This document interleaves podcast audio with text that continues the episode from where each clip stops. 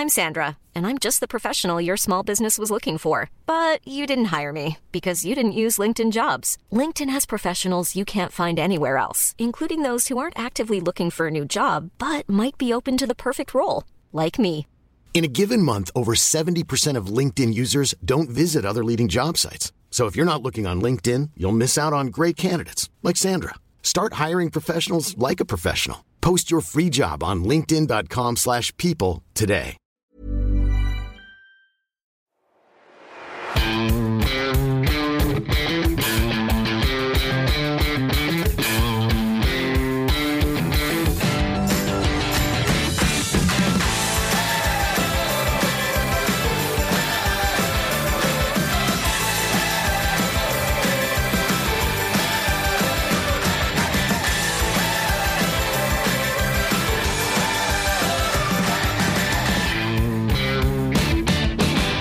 Moin Moin und herzlich willkommen zur ersten Finanzrocker Podcast Folge im Jahr 2018.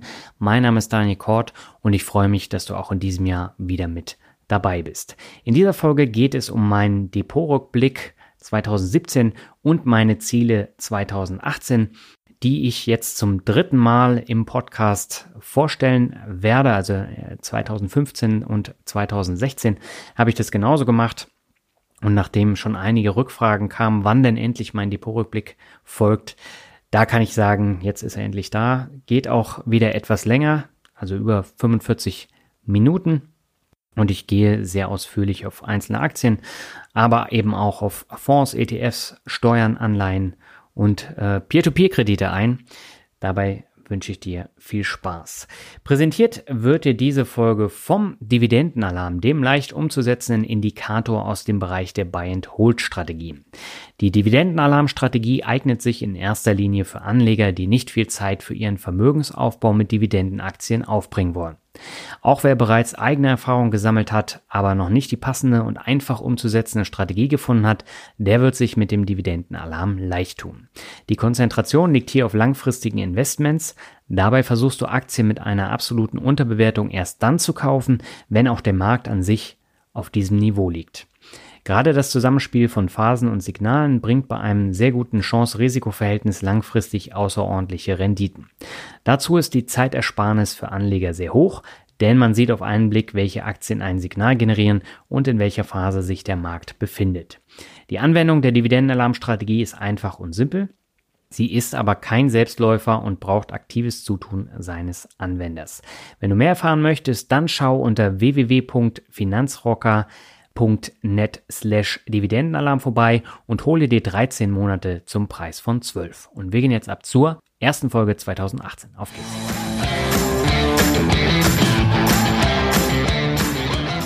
Ja, herzlich willkommen zum Depotrückblick 2017 und zu meinen Zielen 2018. Dieses Jahr gibt es den Finanzrocker Depotrückblick schon zum dritten Mal und er ist auch mit Abstand am ausführlichsten geworden. Das heißt, wenn so ein paar Sachen jetzt während äh, dieser Podcast-Episode unklar sein sollten, dann geh einfach auf den äh, Finanzrocker-Blog, also finanzrocker.net und liest dir den Artikel dort durch. Da habe ich ihn auch nochmal in voller Pracht drin und zusätzlich habe ich noch ganz viele Grafiken, Videos, ähm, Vergleiche eingefügt. Das heißt, die ganzen Performances siehst du dort auch nochmal schwarz auf weiß.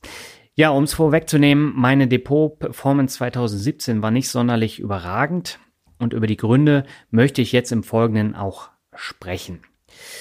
Ja, ähm, insgesamt habe ich in den vergangenen dreieinhalb Jahren über 58 Prozent Rendite mit meinem Aktiendepot erzielen können und damit liege ich noch ein ganzes Stück über dem MSCI World, der seitdem um 48 Prozent angestiegen ist. Also mein Vergleichsindex ist der ETF äh, von DBX Trackers, den ich auch in meinem Sparplan habe.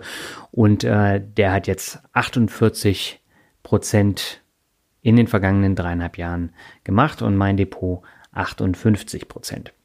Ja, und ähm, bei der Performance ist es zu verschmerzen, dass ich im vergangenen Jahr mit meinem Aktiendepot knapp hinter dem MSCI World ins Ziel gelaufen bin.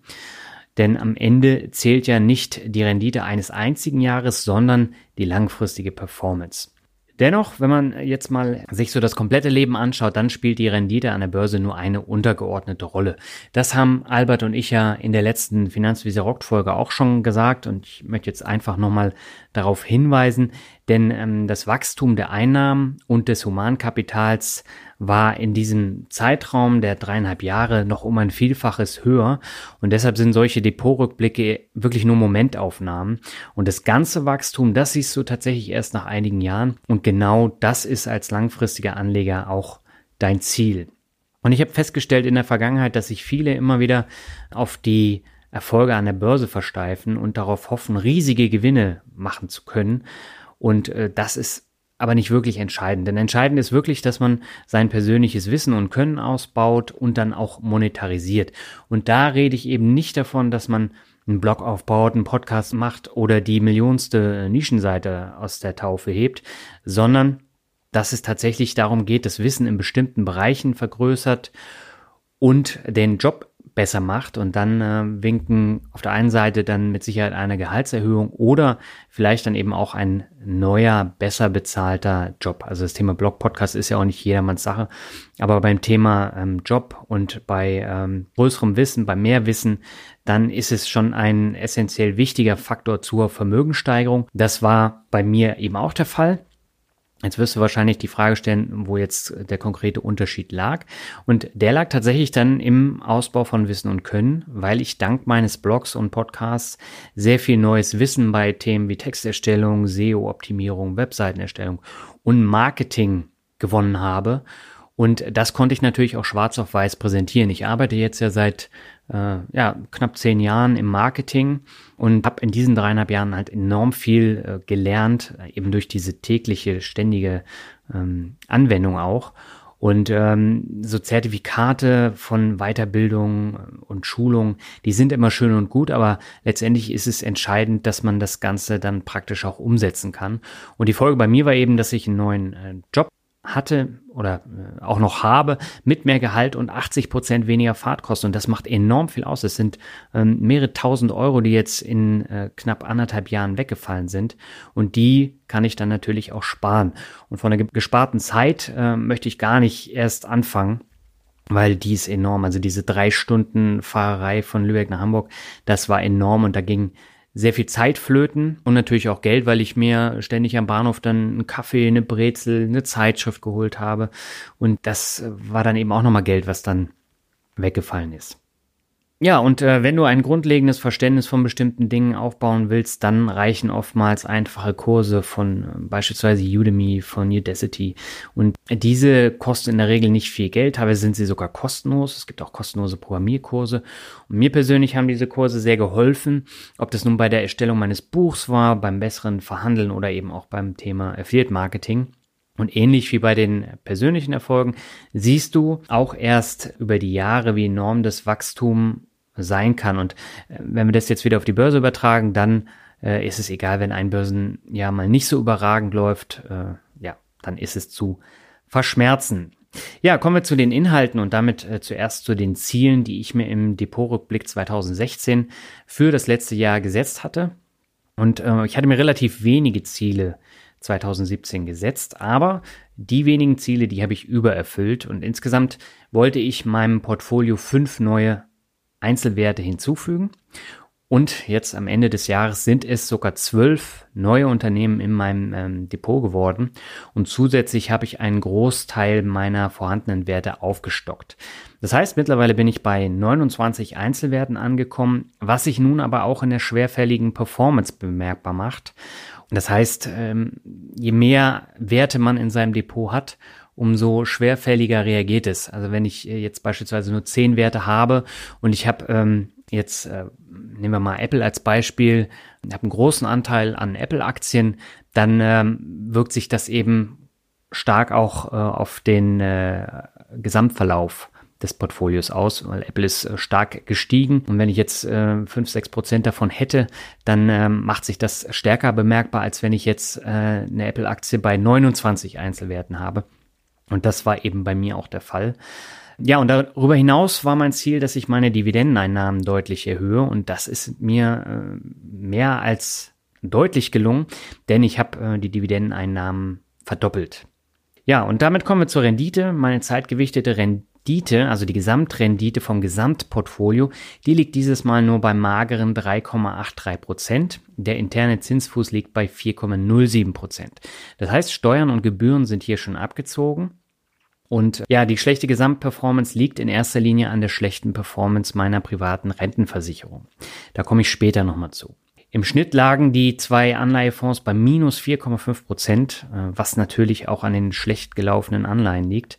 Die Rendite meines Aktiendepots, also rein die Einzelaktien, die liegen bei einer zeitgewichteten Rendite von 6,66 Prozent. Und das ist kein Scherz. Das ist tatsächlich die Endrendite vom 31.12.2017. Und damit bin ich absolut zufrieden. Es ist ein bisschen unter dem MSCI World. Irgendwie scheint es auch ein Zeichen zu sein, nachdem ich letztes Jahr 666 Euro Steuern äh, für meine Gewinne mit Adidas zahlen musste. Und jetzt sind es 6,66 Prozent Rendite meines Aktiendepots. Ja, das Wichtigste für mich ähm, ist, dass ich ein breit gestreutes, wenig schwankendes Aktienportfolio besitze und nicht ausschließlich auf die sogenannten Fangaktien, also Facebook, Apple, Amazon, Netflix, Google ähm, setze. Denn so toll die Aktien sind, äh, sie sind ja auch allein, also bis auf Apple, für die tollen Verläufe des S&P 500 in den letzten Jahren verantwortlich. Und die haben ja da ein Gewicht von 12,5 Prozent. Und da sie in den letzten Jahren nur nach oben gegangen sind, das natürlich auch ein Großteil der Gesamtgewinne des S&P 500 aus. Also Apple ist im Dow Jones gelistet, deswegen zählt Apple nicht dazu, aber Facebook, Amazon, Netflix und Google, die zählen dazu. Und äh, hätte ich nur auf diese Werte gesetzt, dann könnte ich mich natürlich auf der einen Seite feiern lassen, aber man sieht eben auch, wenn man nur darauf setzt, wenn Gewinne mitgenommen werden, dann ist das ganze Depot dann in Mitleidenschaft gezogen worden. Und das war, glaube ich, im November der Fall. Da sind alle diese Aktien plus Microsoft dann eben auch noch nach unten gerauscht in einem Tag. Ich glaube, minus zehn Prozent. Ja, das macht sich eben enorm bemerkbar. Und wenn ich ein breit gestreutes Portfolio habe, wo ich nicht ganz so viele Tech-Werte drin habe, dann wird das ein bisschen von den anderen Werten aufgefangen. Ja, und im Krisenfall wird das nicht anders sein. Das heißt, ähm, gerade diese Tech-Aktien, die äh, werden dann eben auch ordentlich runterrauschen. Und ein äh, weiterer Grund ist, die Tech-Werte, die profitieren am wenigsten von der US-Steuerreform, die jetzt ja kurz vor Weihnachten durchgedrückt wurde. Bei mir im Depot habe ich mit Apple und Microsoft äh, zwei Werte drin, die ja eben auch zu den großen Tech-Aktien gehören. Und ähm, noch weiter übergewichten wollte ich diese Werte nicht und setze deshalb in erster Linie auch auf andere Branchen. Wobei ich Facebook eben seit dem Börsengang immer wieder auf dem Zettel habe, aber mich aus den eben genannten Gründen leider noch nicht zu einem Kauf durchringen konnte, weil ich dann ja auch gleich drei äh, dieser Werte im Depot habe. Ja, äh, dadurch ist mir natürlich auch ordentlich Rendite flöten gegangen. Kommen wir zu meiner Sparquote. Meine Sparquote lag 2017 ziemlich genau bei 35 Prozent, ohne dass ich mich irgendwie einschränken musste. Ganz im Gegenteil, ich war sogar zweimal in den Niederlanden, war drei Tage in Kopenhagen, war mehrere Tage in Tallinn, auf einer Mini-Kreuzfahrt nach Oslo. Wer mir beim Instagram folgt, hat die passenden Bilder dazu ja gesehen. Und ich war auch auf einer Rundreise durch Irland. Dazu kamen dann noch einige Fahrten durch Deutschland. Und wie du wahrscheinlich auch aus meinen Podcast-Interview weißt, äh, stehe ich einfach auf das Thema äh, Reisen und ich halte rein nichts davon, auf alles zu verzichten, nur um eine noch höhere Sparquote zu erreichen. Ich bin durch diese Reisen auch ein ganzes Stück vorangekommen. Also ähm, das hat mich auch weitergebracht und äh, das waren super schöne Erfahrungen. Und allein der Aufenthalt in Tallinn, der hat dazu geführt, dass ich drei neue Podcast-Gäste im Interview hatte, die dann auch sehr gut liefen und das hat mir persönlich eben auch sehr, sehr viel gebracht, weil ich da ja auch Vorträge gehalten habe. Ja, aber auf der anderen Seite musste ich eben feststellen, dass ich auch viel, viel weniger konsumiert habe äh, als in den Jahren zuvor. Ich habe beispielsweise nicht eine einzige physische CD gekauft. Und äh, das hat sich schon bemerkbar gemacht. Also vorher ähm, habe ich die ja immer im Dutzend gekauft und das ist komplett weggefallen. Und äh, da merke ich eben auch an mir eine komplette Veränderung meines Konsums. Und bin jetzt seit ähm, ja, über vier Jahren zahlender Spotify-Kunde. Und das macht sich dann schon bemerkbar, wenn man wesentlich mehr Spotify hört als äh, physische CD. Und dann ändert man natürlich auch das Gesamtverhalten. Ja, und beim Thema Klamotten, da habe ich abseits meiner äh, Boxbestellung auch nur in Maßen gekauft. Und das, was am Ende dann eben übrig bleibt vom äh, Konsum, der immer weniger wird, das wird dann gespart. Und dazu kam eben noch, dass der Verdienst etwas höher war und so auch die Sparraten um einiges höher waren, auch wenn die Quote selber äh, auf dem gleichen Niveau blieb. Kommen wir zum Tages- und Festgeld. Äh, den Tagesgeldanteil im Depot habe ich ein gutes Stück angehoben, um im kommenden Jahr meine Auszeit äh, dann auch nehmen zu können. Das habe ich ja auch schon äh, angekündigt bei der Finanzvisier Rockt, dass ich äh, plane, einen Monat äh, dann tatsächlich eine Auszeit zu nehmen. Und äh, dafür habe ich dann äh, Geld auf dem Tagesgeldkonto geparkt. Und äh, die Festgeldzinsen, sie sind momentan nicht besonders hoch, außer jetzt im europäischen Ausland. Deswegen habe ich komplett auf Festgeld verzichtet, äh, weil das ist, äh, ich glaube, 0,05 Prozent höher als das Tagesgeld jetzt bei äh, Maniu. Und äh, das ist es einfach nicht, nicht wert, dann auf Festgeld zu setzen. Aber äh, wenn man eben auf eine Plattform wie Weltsparen setzt, dann hat man da natürlich eine höhere äh, Rendite, also von über einem Prozent. Aber für mich persönlich ist hier eben das Risiko-Rendite-Verhältnis äh, bei den hohen Minimalsummen, die man da für eine Anlage zahlen muss, einfach zu schlecht. Und äh, da investiere ich dann doch lieber in Aktien langfristig, als dass ich ähm, jetzt in Bulgarien für 1,2 Prozent äh, Festgeld anlege, äh, weil man da eben ja teilweise das Minimum 5000 Euro, teilweise 10.000 Euro und das war es mir einfach nicht wert und das habe ich dann eben zum Teil auf ein Tagesgeld geparkt, zum anderen dann äh, in Aktien investiert. Ja, und wo wir beim Thema Aktien sind, machen wir damit gleich weiter. Meinen 29 Aktien, die ich jetzt im Portfolio habe, decke ich mittlerweile 15 ähm, übergeordnete Branchen ab und dann natürlich noch so ein paar ähm, Unterbranchen und insgesamt fünf Länder. Und wie ich schon gesagt habe, das Portfolio wird durch die vielen Unternehmen wesentlich schwerfälliger als vorher eben nur mit 17 Einzelwerten, wo eine Aktie dann eben auch einen entsprechend größeren Depotanteil hatte. Trotzdem sind die Ausschläge nach wie vor nicht so hoch wie beispielsweise beim MSCI World. Und mein Depot ist nach wie vor auch viel zu US-lastig. Aber das ist beim MSCI World mit fast 60 Prozent oder auch beim All Country World Index mit 52 Prozent nicht anders. Bei der Auswahl der Unternehmen war mir besonders wichtig, dass die Stabilität des Gewinns bei den Unternehmen sehr hoch ist. Das war für mich ähm, ein ganz wichtiges Kriterium. Und dieses Jahr musste ich aber auch feststellen, dass die meisten großen Dividendenwerte kein gutes Jahr hatten. Das zeigt sich beispielsweise auch im Depot von Alexander von Rente mit Dividende, den ich ja auch schon zweimal zu Gast hatte. Und bei ihm im Depot hat sich der Gewinn um fast 20.000 Euro reduziert. Mittlerweile hat er 10.000 wieder aufgeholt, aber das zeigt eben so diese typischen Dividendenzahler, die hatten kein besonders tolles Jahr 2017. Und da zähle ich jetzt auch Aktien aus meinem Depot dazu, also von General Mills über Starbucks oder Hormel Foods bis hin zu CVS Health, lief es zweistellig ins Minus. Und ähm, ich habe zwar keinen Grund zur Sorge bei diesen Werten, weil sowohl die Gewinnstabilität als auch das Gewinnwachstum positiv sind. Außer jetzt bei General Mills, da sieht es nicht ganz so toll aus. Aber am Beispiel von äh, Starbucks zeige ich dann im Blog eben auch die Gewinne äh, Cashflows und Dividenden der letzten Jahre und auch die Prognose bis 2020. Und da sieht es wirklich sehr, sehr gut aus. Also sowohl der Gewinn pro Aktie als auch der operative Cashflow als auch die Dividenden gehen nach oben, wobei die äh, Payout äh, Ratio auf den Gewinn, äh, also Payout Ratio der Dividende, ähm, bei geschätzten 50 Prozent liegt und damit durchaus in diesem typischen äh, Dividendenadel-Zielkorridor bis 70 Prozent. Und ähm, das äh, ist schon ein sehr, sehr schönes Beispiel. Anders sieht es aber aus bei beispielsweise IBM oder Procter Gamble. Sind ja auch zwei große äh, Dividendenwerte. Da sah das Gewinnwachstum der letzten fünf Jahre äh, nicht so toll aus. Also bei IBM war es im Minus oder ähm, bei Procter Gamble war es nur ganz knapp im Plus. Und auch hier äh, verzeichnete ich prozentual zweistellige Verluste. Nichtsdestotrotz, wenn man sich die Aktie so ein bisschen genauer anschaut, oder die beiden Aktien, dann sieht man, dass äh, Procter Gamble die Talsohle durchschritten hat und es langsam wieder aufwärts geht.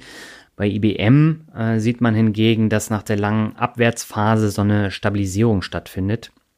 Äh, das hängt auch damit zusammen, dass so langsam diese Umstellung, die man bei IBM gemacht hat, äh, so langsam fruchten. Also man versucht eben äh, zum einen noch mehr in den Cloud-Bereich reinzugehen und erzielt dort quartalsweise immer höhere Einnahmen. Auf der anderen Seite möchte das Unternehmen eben auch etwas vom Kryptowährungskuchen abhaben und hat dort eine neue Kooperation gestartet. Und von daher sehe ich die Zukunft da relativ positiv bei IBM, auch wenn es noch ein bisschen dauert, bis da wirklich wieder Gewinne kommen. Ja, also ich werde nach wie vor bei den beiden Werten auch ähm, nachlegen. Ja, bei zwei Unternehmen aus meinem Portfolio habe ich eine schlechte Gewinnstabilität und das sind Royal Dutch Shell und AT&T. Und diese Kennzahl, die sagt eine ganze Menge über die Qualität einer Aktie in der langfristigen Betrachtung aus. Und darauf hat äh, Thorsten Tiet beispielsweise im Podcast-Interview in Folge 83 auch verstärkt hingewiesen. Ähm, das kannst du dir ja gerne nochmal anhören, weil die Folge, die war sehr, sehr hörenswert, gerade was die Bewertung von Unternehmen auch angeht. Und den Aktienfinder nutze ich jetzt ja auch seit, ich glaube, seit über einem Jahr und bin absolut äh, zufrieden. Und da kann man eine Menge ähm, Zahlen auch äh, rausfiltern, die einem bei der Aktienwahl dann wirklich weiterhelfen. Ja, und äh, dementsprechend hilfreich war eben auch für mich der Aktienfinder im vergangenen Jahr ähm, bei der Auswertung von den Kennzahlen und darunter eben auch die Gewinnstabilität.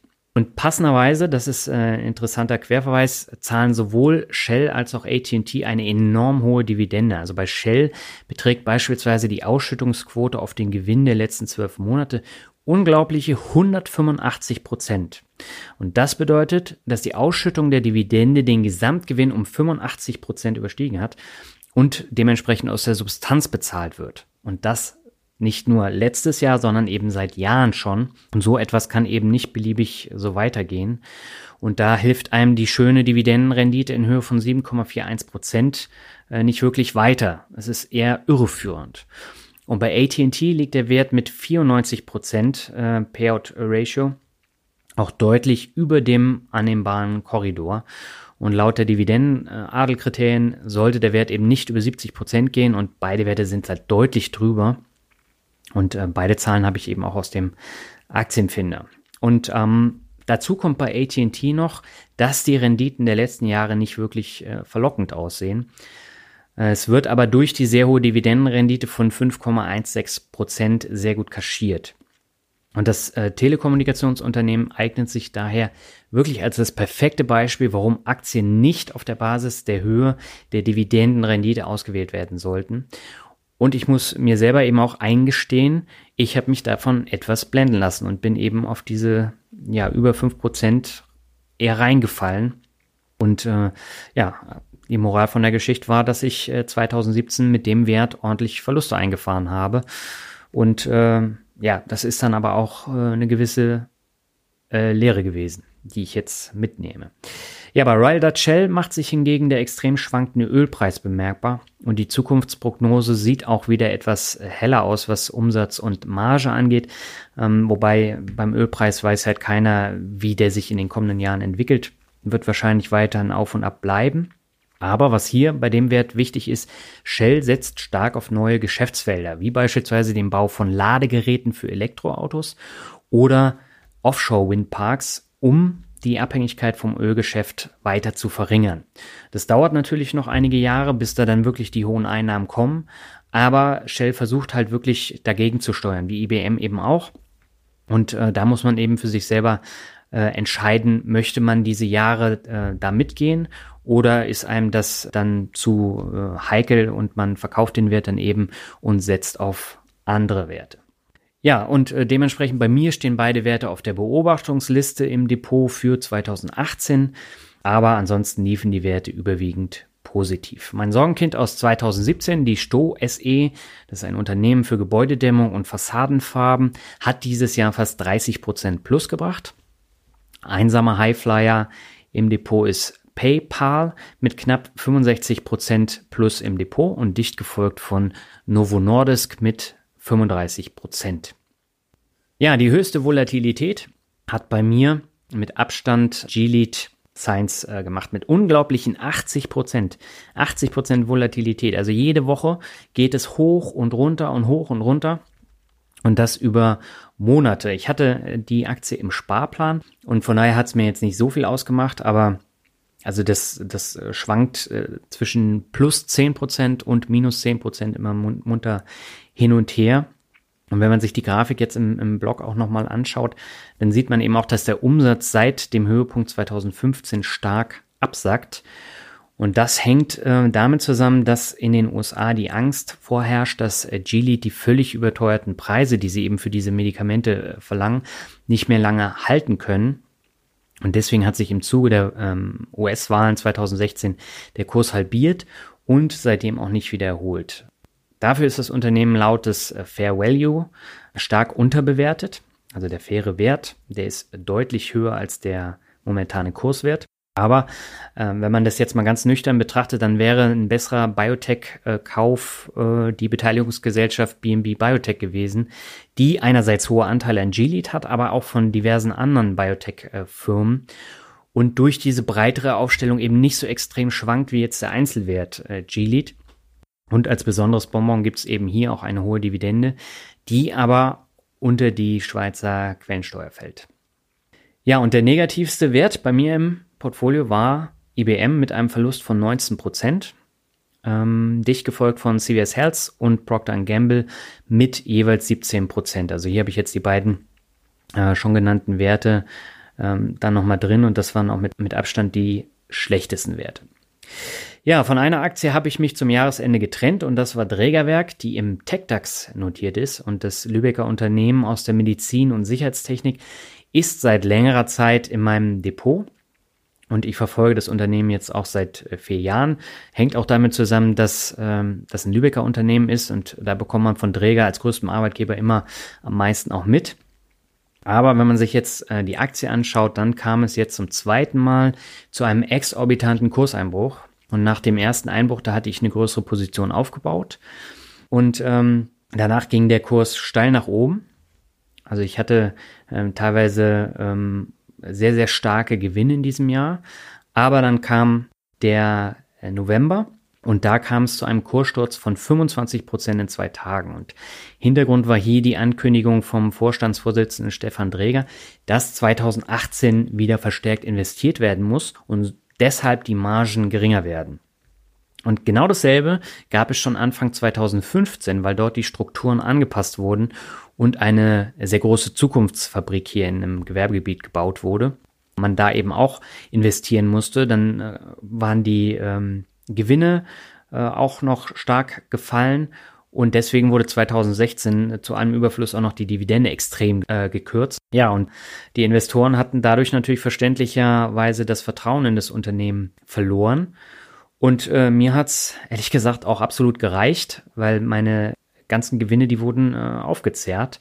Und äh, die gute Jahresperformance von 15% im Plus ist äh, komplett gestört, äh, zerstört worden im November, sodass die Gesamtrendite 2017 bei minus 10% dann im Dezember lag. Und ich bin dann mit einem kleinen Gewinn rausgegangen und habe stattdessen in Fresenius investiert. Und hier ist der klare Vorteil, das ist ähm, dieselbe Branche, aber Fresenius ist viel, viel breiter aufgestellt und der einzige deutsche Dividendenaristokrat. Und äh, da können die Kennzahlen eben auch überzeugen. Und äh, ja, deswegen habe ich dann umgeschichtet. Und ähm, bei Fresenius beträgt die Ausschüttungsquote auf den Gewinn nur äh, 19,3 Prozent. Und die Gewinnstabilität liegt im äh, obersten Bereich. Und auch wenn die Dividendenrendite mit 0,95 Prozent nicht sonderlich hoch ist, ist für die Zukunft sehr, sehr viel Luft nach oben für weitere Dividendenerhöhungen. Und Fresenius ist ja letztes Jahr auch extrem im Kurs gefallen aufgrund eines Analystenkommentars, ähm, der dann gesagt hat, dass die ähm, Gewinne beim Fresenius-Teilbereich Kabi nach unten gehen. Dadurch kam es dann zu diesem äh, Extremfall, aber so viel dahinter äh, war jetzt da nicht und deswegen bin ich da eben reingegangen. wenn man jetzt so ähm, die drei äh, Werte mal gegenüberstellt, also auf der einen Seite den TechDAX, der hat knapp 200 Prozent gemacht seit äh, Anfang 2013. Äh, dann haben wir Fresenius. Fresenius hat, hat knapp 130 Prozent gemacht seit Juni 2013. Und wenn wir uns jetzt Träger angucken, Träger hat Minus gemacht. Minus 0,1 oder so um den Dreh. Da habe ich auch eine Grafik im Blogartikel. Und das zeigt natürlich, wer jetzt die ganze Zeit bei Träger investiert war, der hat äh, Verlust gemacht und ähm, dementsprechend ist es kein guter Aktienwert und äh, ja, deswegen habe ich mich davon getrennt. Ja, im November mussten noch zwei weitere Unternehmen mein Depot verlassen. Zum einen Target, die Supermarktkette und Eli Lilly. Äh, und beim amerikanischen Pharmaunternehmen Eli Lilly ist mir die Entscheidung relativ leicht gefallen, weil mein Pharmaanteil im Depot zu hoch war und die Entwicklung bei dem Unternehmen genau bei Null lag. Also ich hatte genau 0 Euro Gewinn am Ende. Und da habe ich gesagt, ja, die anderen Pharmaunternehmen im Depot, wie beispielsweise Novo Nordisk, waren viel überzeugender. Und dann senkst du lieber den Pharmaanteil ein bisschen und gehst dann in eine weitere Branche rein. Das war hier der Grund. Und das zweite Unternehmen bei Target, da war es so, dass ich feststellen musste, dass ich komplett, aber wirklich komplett auf das falsche Unternehmen gesetzt hatte. Also ich hatte die Wahl zwischen Target und Walmart. Beide waren stark gefallen. Und dann habe ich gesagt, na, ähm, bei Target sehe ich größeres Zukunftspotenzial, ja, und das war eine komplette Fehlentscheidung.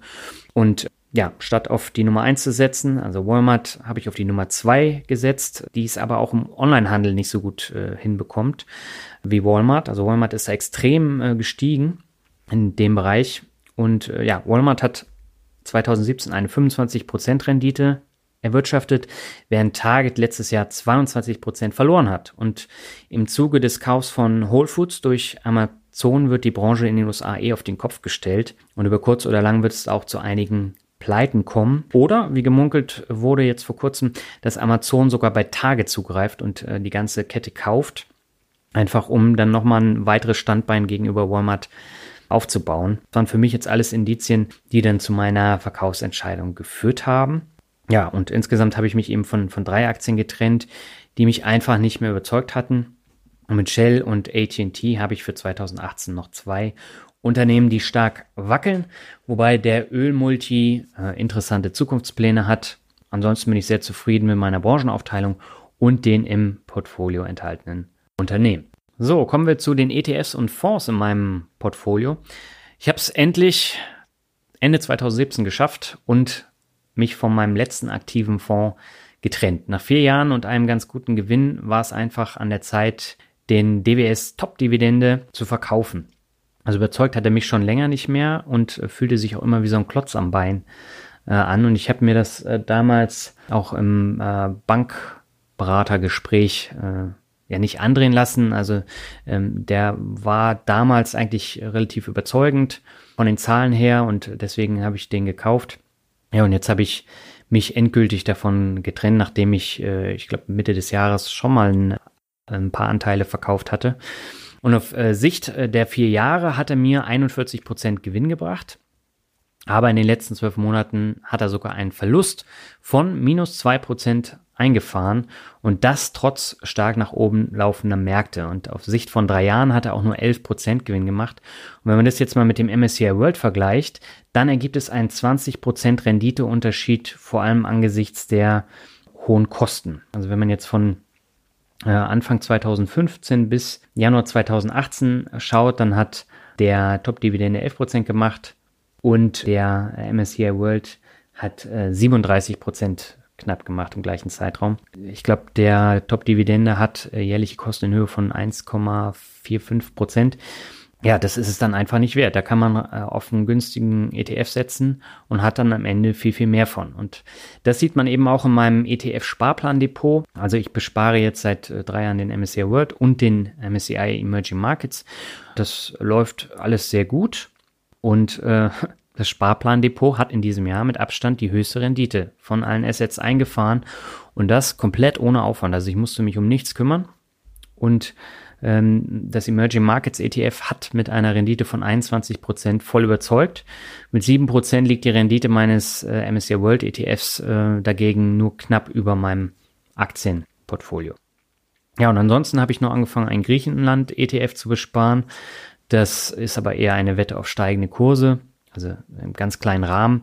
Und darüber werde ich in einem der nächsten Artikel auch drüber berichten. Also aufgegangen ist die Wette bisher aber nicht.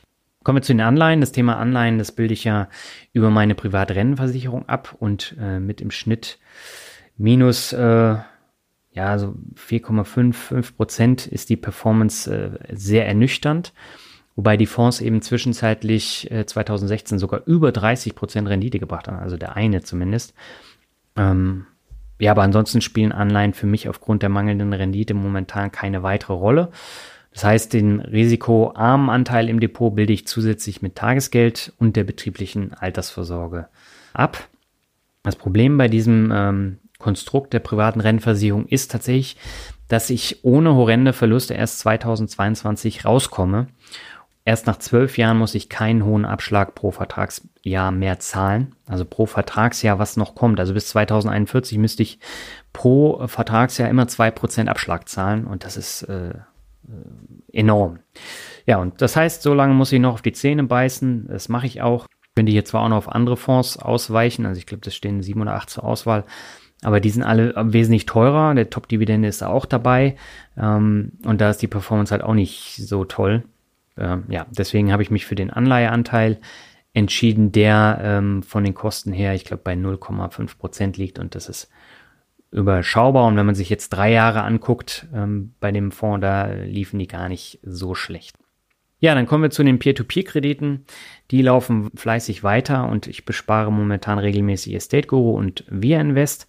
Beide Plattformen finde ich super und die Rendite liegt hier mit über 11% auch weit über meiner Jahresrendite. Auch Mintos läuft mit über 11% nach wie vor herausragend. Aber hier bin ich schon lange bei meiner Grenze von 1000 Euro angekommen, so dass ich hier kein frisches Geld reinstecke, sondern dass ich ähm, die Rückzahlung dann äh, immer wieder neu verzinsen, weil sie neu angelegt werden. Und das lasse ich jetzt einfach so weiterlaufen. Bei Oxmoney ist es so, dass es langsam aber sicher ausläuft. Da ist nicht mehr viel Geld äh, da. Und da bin ich auch froh, wenn die Plattform wegfällt, weil die Ausfallquote mittlerweile äh, schon ziemlich hoch ist und die Rendite irgendwie jeden Monat äh, weiter fällt. Aber ich bin ja trotzdem noch, ich glaube, bei äh, circa sechs bis sieben Prozent äh, Rendite. Ganz schlimm ist hingegen Lendico. Äh, Lendico hat ein komplettes Redesign gewagt. Äh, die wurden ja von Rocket Internet auch an ein anderes Unternehmen verkauft. Und äh, das hat man eben versucht, das Ganze neu aufzubauen. Aber äh, so richtig hat es nicht funktioniert. Es ist alles nur noch schlimmer geworden. Und jetzt wird keine Rendite mehr angezeigt. Gut, die ist bei mir eh negativ, ähm, aber letztendlich hätte man das Ding dann auch gleich einstampfen können und die Kredite langfristig auslaufen lassen sollen. Aber jetzt gibt's nicht mal ein Bankkonto, auf das man da überweisen kann und von dem man dann eben auch das Geld abbuchen kann, äh, was dann aufläuft. Das wäre auch zu einfach. Stattdessen muss man es jetzt per E-Mail anfordern. Ähm, das habe ich auch gemacht. Da ist nichts passiert und ja, letztendlich fehlen mir einfach bei dieser Plattform nur noch die Worte. Aber ich komme eben nicht aus den abgeschlossenen Krediten raus. Ja, kommen wir zu den Dividenden. Das Ziel bei den Dividenden war, sie um mindestens 20 Prozent zu steigern. Es sind fast genau 100 geworden, also 100 Prozent. Und das Ziel habe ich übererfüllt. In einigen Monaten äh, haben die Dividendeneinnahmen sich sogar fast verdreifacht. In zwei Monaten hatte ich auch äh, ein bisschen weniger Dividende als im Jahr davor. Das heißt, hier ist noch Luft nach oben. Und ich habe alle Einnahmen auch gleich wieder reinvestiert, so dass kein äh, Geld auf dem Verrechnungskonto rumliegt. Auch bei den Steuern ist es so, dass ich einiges äh, bezahlen musste dieses Jahr, aber es war nicht so viel wie im vergangenen Jahr, weil im vergangenen Jahr habe ich ja die Adidas-Aktien verkauft und äh, dafür musste ich natürlich ordentlich Steuern zahlen und äh, dementsprechend weniger habe ich jetzt dieses Jahr gemacht, weil ich ähm, keine wirklichen Gewinneraktien verkauft habe. Ja, kommen wir zu meinem Lieblingsthema, die Kryptowährung. Denn ähm, darauf habe ich auch 2017 nicht gesetzt, bekomme aber fast täglich eine Anfrage, wann ich denn endlich über Kryptowährung was erzähle. Das mache ich jetzt, denn ich habe äh, ganz bewusst darauf verzichtet, das Thema Bitcoin oder Kryptowährung äh, in einem Artikel oder in einem Einzelpodcast vorzustellen, obwohl mir sehr hohe Klickzahlen sicher gewesen wären, aber nur deswegen setze ich halt nicht auf, auf so ein ähm, Clickbait-Thema wie Kryptowährung oder Bitcoin. Ich habe es in mehreren Podcasts äh, angesprochen und dabei würde ich das auch ganz gern belassen. Und äh, ich halte auch die Blockchain für eine enorm wirkungsvolle Technologie, die weiter wachsen wird. Aber bei dem zersplitterten Kryptowährungsmarkt sehe ich äh, das nicht wirklich. Und als Investment für mich persönlich sehe ich es eben auch nicht. Ähm, natürlich hätte ich eine enorm hohe Rendite machen können. Aber Rendite ist auch nicht alles und wenn ich davon nicht überzeugt bin, dann setze ich eben nicht darauf. Wenn überhaupt, dann werde ich nur eine kleine Testsumme da investieren, einfach um mal zu schauen, wie das alles funktioniert. Aber ansonsten ist mir diese Bitcoin-Blase völlig suspekt.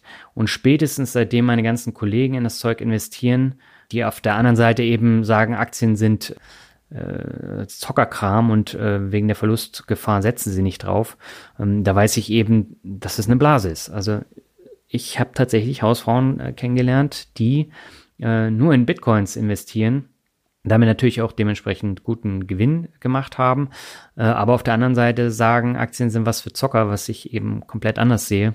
Und ich muss ganz ehrlich sagen, ich setze eher auf einen hochvolatilen Marihuana-ETF, als gierig mein Geld in Kryptos zu versenken. Das ist meine persönliche Meinung. Jeder muss da selber entscheiden, wie er dazu steht und ob er da investieren möchte. Aber für mich ist es eben nichts. Ja, kommen wir zum Schluss zu den Zielen 2018 und ich habe mir auch dieses Mal relativ einfache Ziele gesetzt, äh, die ich mit einem sogenannten Trading-Tagebuch kontrollieren werde, weil dieses handschriftliche Aufschreiben mir enorm dabei hilft, meine Ziele zu verfolgen und dann eben auch zu gucken, welche Trades habe ich gemacht, äh, welche Käufe, welche Verkäufe im Monat. Ähm, dann kann ich eben noch schauen, wie sind die Kennzahlen bei Aktien auf meinem meiner Watchlist, dass ich die dann wirklich auch in dieses Tagebuch eintrage und dann auch meine Ziele gegenüberstelle.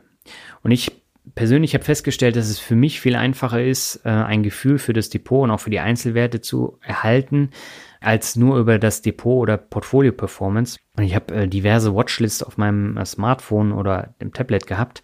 Und das hat am Ende dazu geführt, dass ich gar nicht mehr drauf geschaut habe, weil da einfach zu viel Kram war und ähm, ja, das hat mich dann auch nicht dabei bestärkt, jetzt äh, eine Kauf- oder Verkaufsentscheidung ähm, zu führen. Und deswegen trage ich die Kennzahlen jetzt händisch ein und stelle sie dann auch gegenüber, was mir wesentlich mehr dabei hilft, eine Entscheidung zu treffen. Und das kannst du ja auch mal ausprobieren. Mir persönlich hilft das enorm. Und im kommenden Jahr möchte ich mein Portfolio von 29 auf 35 Einzelwerte erweitern. Zwei stehen schon fest. In den einen habe ich auch schon im Sparplan investiert. Und die anderen, die muss ich erst noch analysieren und auswerten. Sie stehen aber schon in meinem Buch drin. Mir fehlen jetzt beispielsweise noch ein oder zwei Immobilienunternehmen beziehungsweise die sogenannten REITs, also Real Estate äh, Unternehmen im Depot und diese Lücke möchte ich gerne schließen. Ja, und was die Dividenden angeht, möchte ich diesmal eine 50-prozentige Dividendensteigerung erreichen. Äh, ich könnte mir zwar auch wieder 100 Prozent vornehmen, aber das wäre ja das Doppelte im Vergleich zu diesem oder zum Jahr 2017. Und das wäre dann doch ein bisschen äh, viel. Die Höhe meiner Sparquote möchte ich mindestens beibehalten. Wegen meiner längeren Auszeit ist das aber eine größere Herausforderung. Aber mit diesen Herausforderungen wächst man ja bekanntlich. Ja, kommen wir zum Fazit. Das ist äh, kurz und knapp. Du hast jetzt gehört, meine Rendite 2017 ist nicht besonders üppig ausgefallen. Jetzt kann man sich natürlich die Frage stellen, ist das wirklich so schlimm? Ich sehe es äh, komplett anders. Es ist überhaupt nicht schlimm.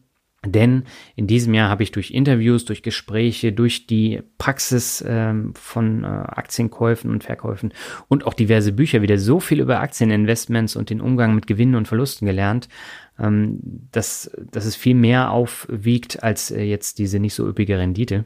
Und äh, dieser Weg des Lernens ist äh, für mich persönlich auch noch lange nicht zu Ende. Und äh, ich lerne halt immer weiter und immer mehr dazu und kann das dann auch besser dann umsetzen. Und Langfristig wird das dann natürlich zu einer üppigen Rendite führen und da, dabei ist es dann auch völlig egal, welchen Weg die Märkte dann gehen. Auf jeden Fall hatte ähm, ein passiver Anleger mit einem reinen World und Emerging Markets Depot die Nase im Vergleich zu meinem Depot vorn, während es in den beiden Jahren davor umgekehrt war. Und äh, wie eingangs schon erwähnt, war die Rendite abseits der Börse wesentlich höher. Und deshalb ist es wichtig, nicht immer nur auf die Börsenrendite zu schielen, sondern dich auch auf dein Humankapital zu konzentrieren, weil hier der Hebel einfach viel, viel größer ist und die Rendite auch viel, viel höher. Und wenn du beides miteinander verknüpfst, dann wächst dein Vermögen rasant an. Probier es doch einfach mal aus. Und ja, ich bin damit am Ende von dieser Podcast-Episode angelangt. Ja, zum Abschluss dieser Podcast-Folge habe ich noch zwei Bewertungen für dich. Die erste stammt von Markritsch und er schreibt top. Ich bin über der Finanzvisier rockt auf diesen Podcast gekommen und bin begeistert. Egal ob Mixtape oder normale Folge, ich finde diesen Podcast spitze. Bis ich alles angehört habe, werden wohl noch einige Wochen vergehen, aber jede Minute macht echt Spaß. Vielen Dank für die Mühe. Ja, Markritsch, ich danke dir für die tolle Bewertung und gehe weiter zu der nächsten. Die stammt von Petro3562 und er schreibt Finanzen für jedermann. Gut recherchiert, sehr informativ und kurzweilig. Freue mich auf jede Folge, auch auf das Mixtape. Auch das Buch von Daniel Kort, Jetzt rocke ich meine Finanzen selbst, ist lesenswert. Daniel, danke für deine Erfahrung und dass du sie mit uns teilst. Beste Grüße, kleine Rente. Ja, ich danke dir auch für die tolle Bewertung und freut mich natürlich, dass dir auch mein äh, Buch gefällt, weil dort habe ich natürlich äh, meine Erfahrungen geschildert und ähm, für mich ist es wirklich wichtig, dass die Leute dann eben nicht nur das Buch lesen, sondern eben auch dann im Blog lesen oder dann eben auch den Podcast hören und so dann eben auch den Umgang mit äh, Finanzen so ein bisschen tiefer da reingehen. Ja, damit bin ich am Ende angekommen und äh, ja, ist jetzt wieder etwas länger geworden. Das nächste Interview, das ist auch am 24.01. am Start, äh, geht knappe 90 Minuten und ist wirklich super geworden und da kannst du dich auch schon drauf freuen. Bis dahin wünsche ich dir alles Gute. Ciao.